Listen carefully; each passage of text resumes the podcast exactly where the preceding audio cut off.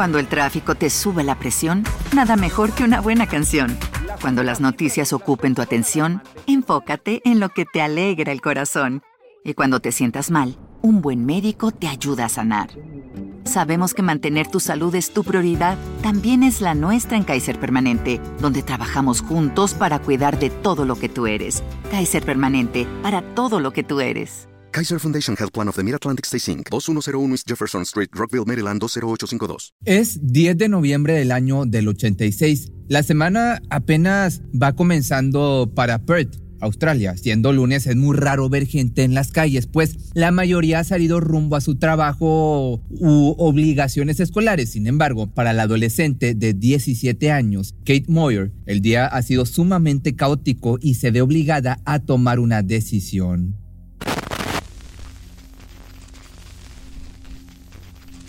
Finalmente me armé de valor para revisar la ventana, para hacer el ruido que se necesitaba para romper la cerradura. Una vez reunido el valor para romper la cerradura, no tiene tiempo de considerar si saltar o no, por lo que lo hace sin pensar. Segundos después cae al vacío de forma muy violenta sobre su cabeza. Sufre una conmoción cerebral y casi no puede ponerse de pie.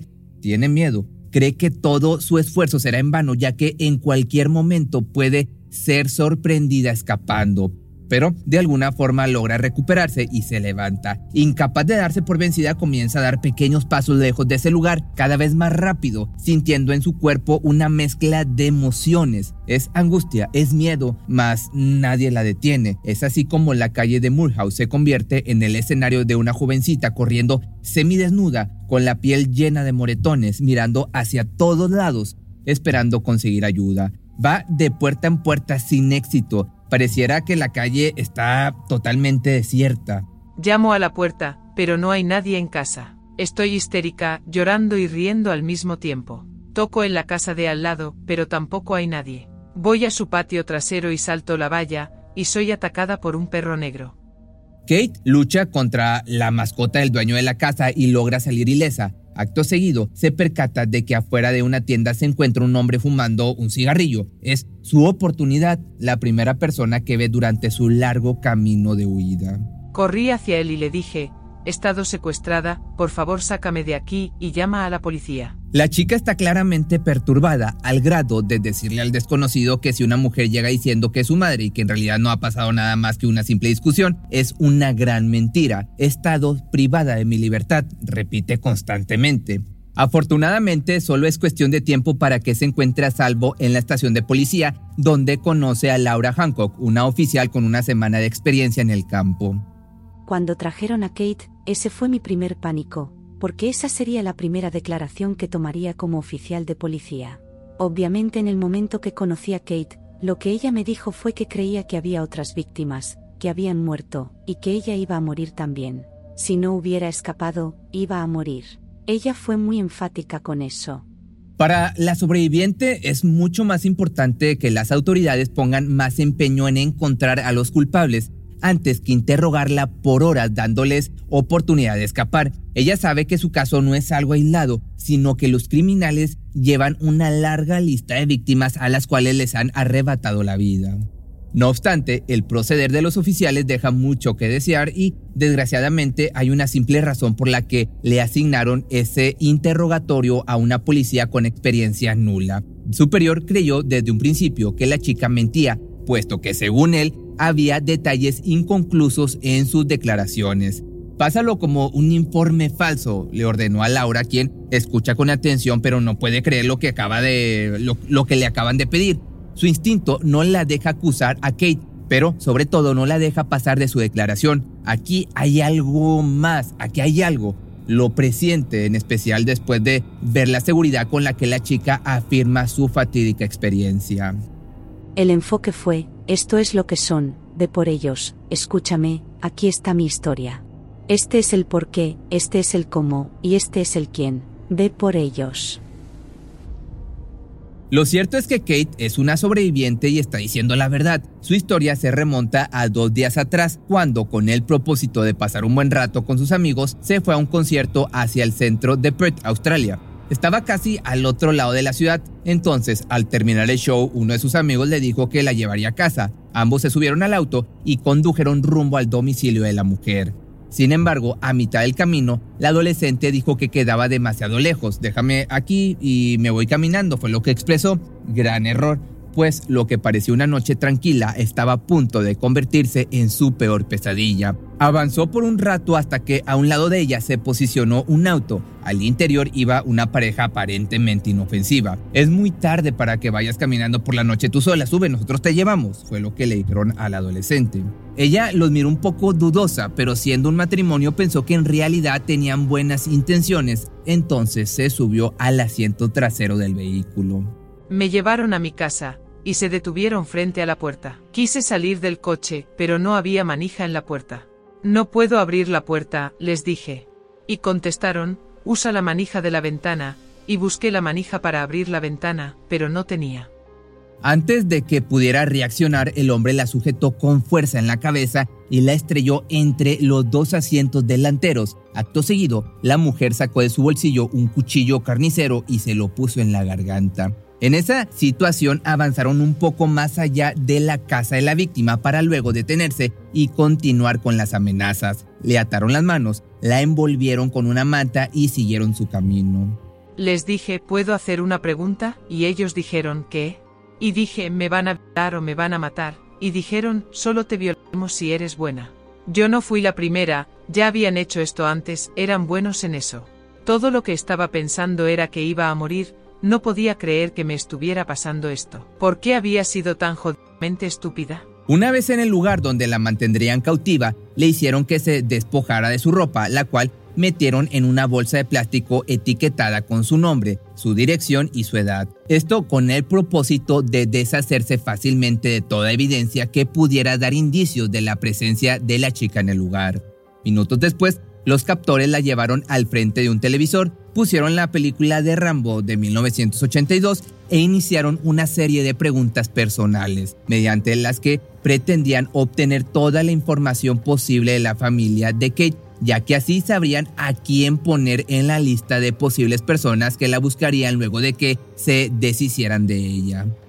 Habría estado hablando con ellos durante dos horas antes del primer abuso, y eso fue solo una tortura mental.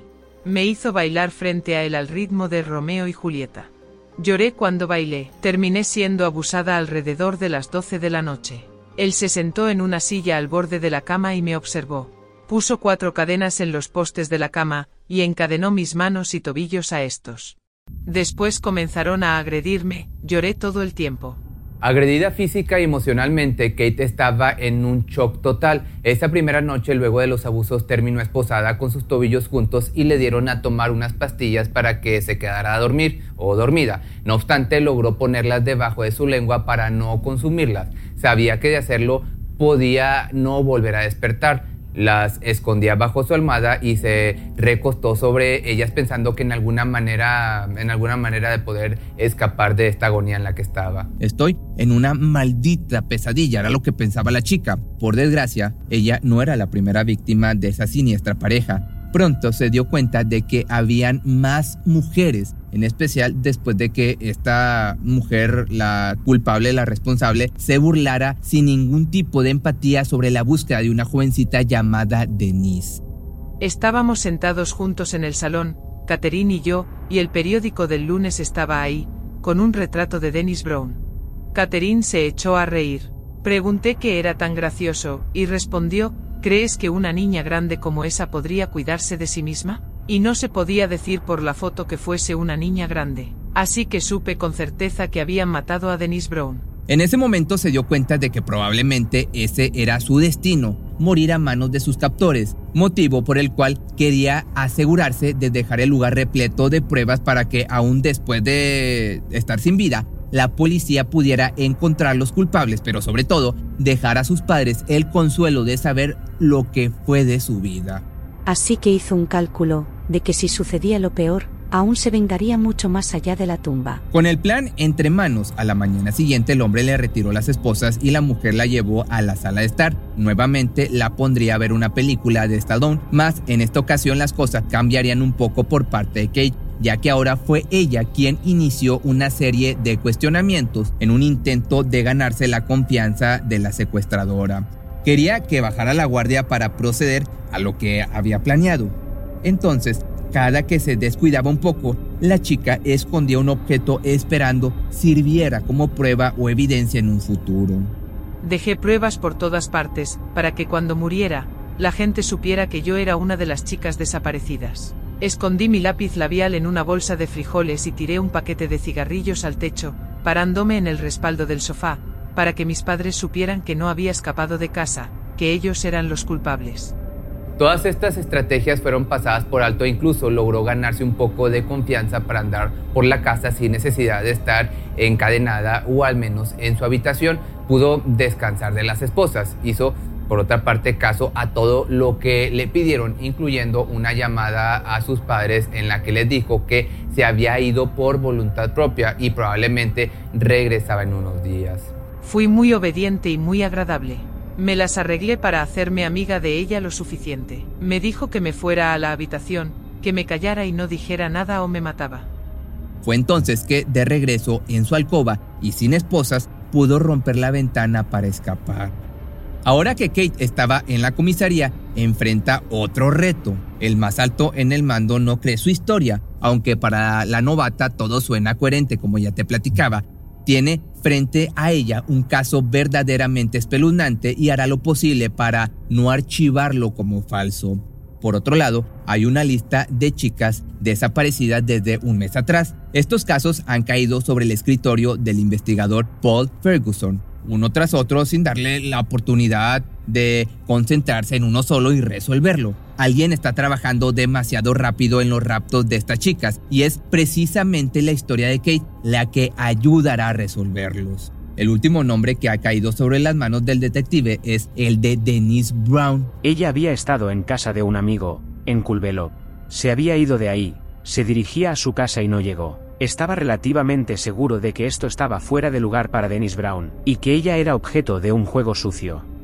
Denise, al igual que las otras desaparecidas, había llamado a sus padres o algún pariente con la misma primicia. Me quedaré con unos amigos, regresó después, de modo que se podría considerar ya como un patrón a seguir. Con todo esto a consideración, no pasó mucho tiempo antes de que el detective Ferguson recibiera una llamada con novedades. Recibe una llamada por radio de Chris Cassidy, que era otro sargento en Fremantle en ese momento, para decirme que estaban hablando con una joven, cuya historia se podía conectar con el archivo de Dennis Brown, y que debía ir a hablar con ella. En ese momento, la oficial Laura y la sobreviviente Kate sintieron un solo alivio, pues había alguien que creía su historia y que llegaría con nueva información para demostrar la veracidad de los hechos relatados por la chica de apenas 17 años. Al reunirse, el primer nombre en salir a la luz fue el de Denise. Al instante, todo se conectó e inmediatamente la joven dijo en voz alta los nombres de sus secuestradores, David y Catherine Burney. En ese momento nos dimos cuenta de que todo lo que dijo era verdad. Estábamos satisfechos con su versión de la historia. Era absolutamente igual que los demás casos. Estábamos convencidos de que no era una historia inventada. ¿Identificaría la casa? le preguntó el oficial. Creo que sí, fue lo que contestó la mujer, por lo que rápidamente salieron en una unidad policíaca rumbo al domicilio. Fue fácil detectar la casa, ya que tan pronto la vieron, Kate comenzó a gritar absolutamente presa del miedo. Bastó indagar con los vecinos para encontrar motivos lo suficientemente válidos para una orden de allanamiento. Y ahí estaba el lápiz labial, la cajetilla de cigarrillos en el techo y la película de Rocky aún en la videocasetera. Todas las pruebas que la policía necesitaba para por fin corroborar su historia. Las cadenas, las pastillas debajo de la almohada, la ventana rota. Lo peor, la prueba de que efectivamente había más víctimas. Justo en ese impactante momento, Catherine apareció con artículos de limpieza en las manos y se produjo una persecución en la que por fortuna pudieron atraparla.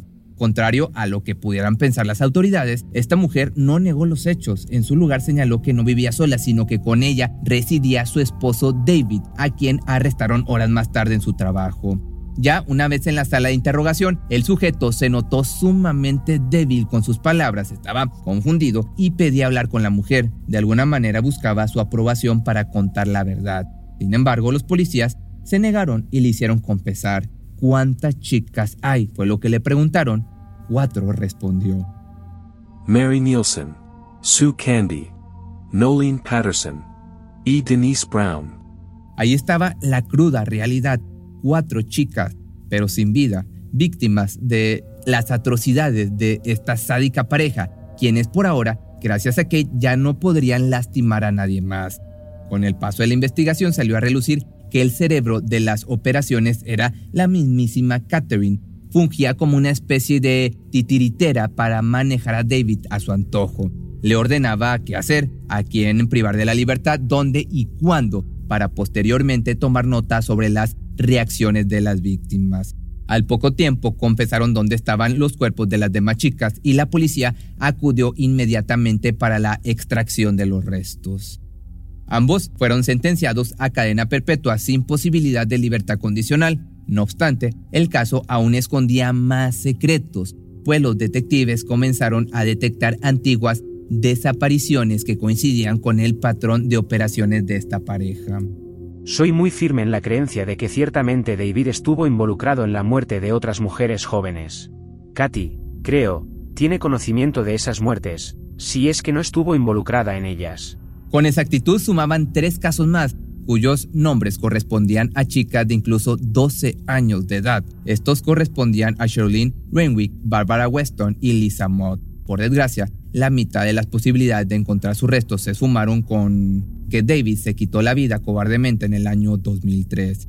Por su parte, luego de cumplir 20 años en prisión, incluso Catherine pudo entrar como candidata para una ley que refiere a que luego de 20 años en prisión todos los reclusos pueden solicitar libertad condicional cada tres años, una situación que obligó a Kate a testificar una y otra vez, reviviendo su terrible experiencia esperando que su agresora no pudiera salir de la cárcel. Como consecuencia a esto, la sobreviviente inició un juicio para lograr hacer algunos cambios en cuanto a esta ley sobre la libertad condicional, logrando que en el año 2018 se modificara a que si el acusado cometió de tres a más homicidios, no pudiera ser candidato. Así, Catherine pasará el resto de su vida en prisión pagando por todos los crímenes que cometió, lo que salieron a la luz y los que siguen guardados en su retorcida mente. Si te gustó este video, no olvides seguirme en mi página de Facebook que me encuentras como Pepe Misterio Documentales y en mi otro canal que estoy como Pepe Misterio Shorts. Cuando el tráfico te sube la presión, nada mejor que una buena canción. Cuando las noticias ocupen tu atención, enfócate en lo que te alegra el corazón. Y cuando te sientas mal, un buen médico te ayuda a sanar. Sabemos que mantener tu salud es tu prioridad, también es la nuestra en Kaiser Permanente, donde trabajamos juntos para cuidar de todo lo que tú eres. Kaiser Permanente, para todo lo que tú eres. Kaiser Foundation Health Plan of the Mid-Atlantic Stay Inc., 2101 East Jefferson Street, Rockville, Maryland 20852. ¿No se merece tu familia lo mejor? Entonces, ¿por qué no los mejores huevos? Ahora, Egglands Best están disponibles en deliciosas opciones. Huevos clásicos, de gallina libre de jaula y orgánicos de Egglands, que ofrecen un sabor más delicioso y fresco de granja que le encantará a tu familia. En comparación con los huevos ordinarios, Egglands Best contiene la mejor nutrición como 6 veces más vitamina D, 10 veces más vitamina E y el doble de omega 3 y B12. Solo Egglands Best. Mejor sabor, mejor nutrición, mejores huevos. Visita egglandsbest.com para más información.